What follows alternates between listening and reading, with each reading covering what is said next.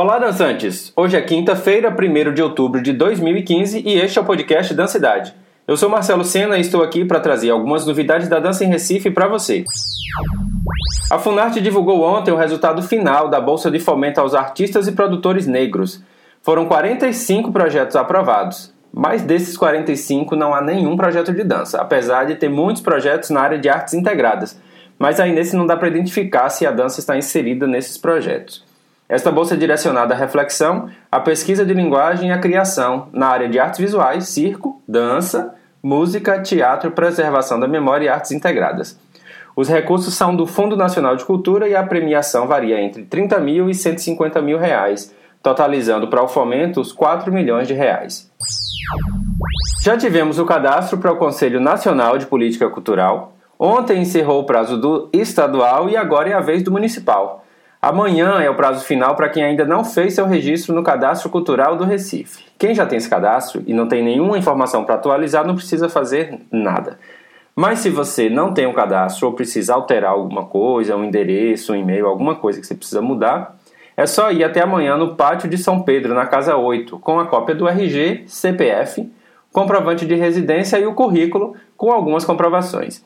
Para mais informações, o e-mail é o conselho de cultura recife.pe.gov.br e também tem um telefone que é o 3355 3299. Começou ontem em Recife o workshop Bolshoi Brasil, que é promovido pela Escola do Teatro Bolshoi.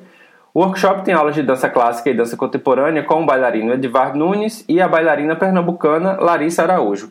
As aulas vão até sábado na Caixa Cultural Recife. São 24 turmas, somando 432 pessoas que foram selecionadas.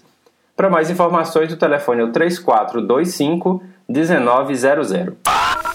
O Movimento Dança Recife, em parceria com o Recordança e o Festival Internacional de Dança do Recife, vai realizar duas rodas de conversas com o tema 20 anos de festival, reflexões e perspectivas.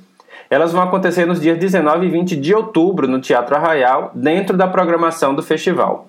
Os convidados para dar início a essa conversa vão ser Adriana Guedes, Mônica Lira, Iris Macedo e Raimundo Branco para conversarem sobre os bastidores da cena.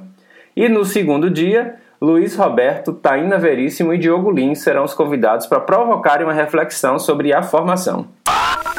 Amanhã, o Balé Cláudia São Bento promove um aulão de balé clássico avançado com Ramona de Sá, diretora da Escola Nacional de Balé de Cuba, que está em Recife pela primeira vez. O aulão será às 5 e meia da tarde no Poço da Panela, na Rua do Chacon. Para mais informações, o telefone é o 3266-1506.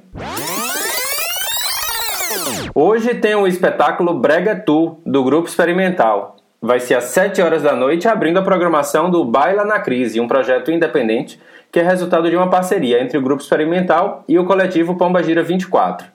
O Baile na Crise acontece no Espaço Experimental, que fica no Recife Antigo, e segue ainda por mais quatro dias. E aqui no podcast da cidade eu vou anunciando a cada dia a agenda aí do Baila na Crise.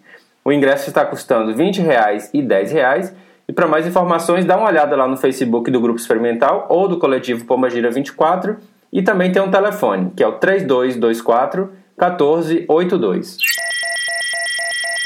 Espero que aproveite as informações. Se tiver novidades, é só enviar um e-mail para podcastdancidade.gmail.com e você pode encontrar o Podcast da Cidade iTunes, no SoundCloud e em diversos aplicativos de smartphones e tablets. As dicas estão lá no blog podcastdancidade.wordpress.com e também na página do Facebook. Nos encontramos no próximo podcast ou em alguma dança por aí.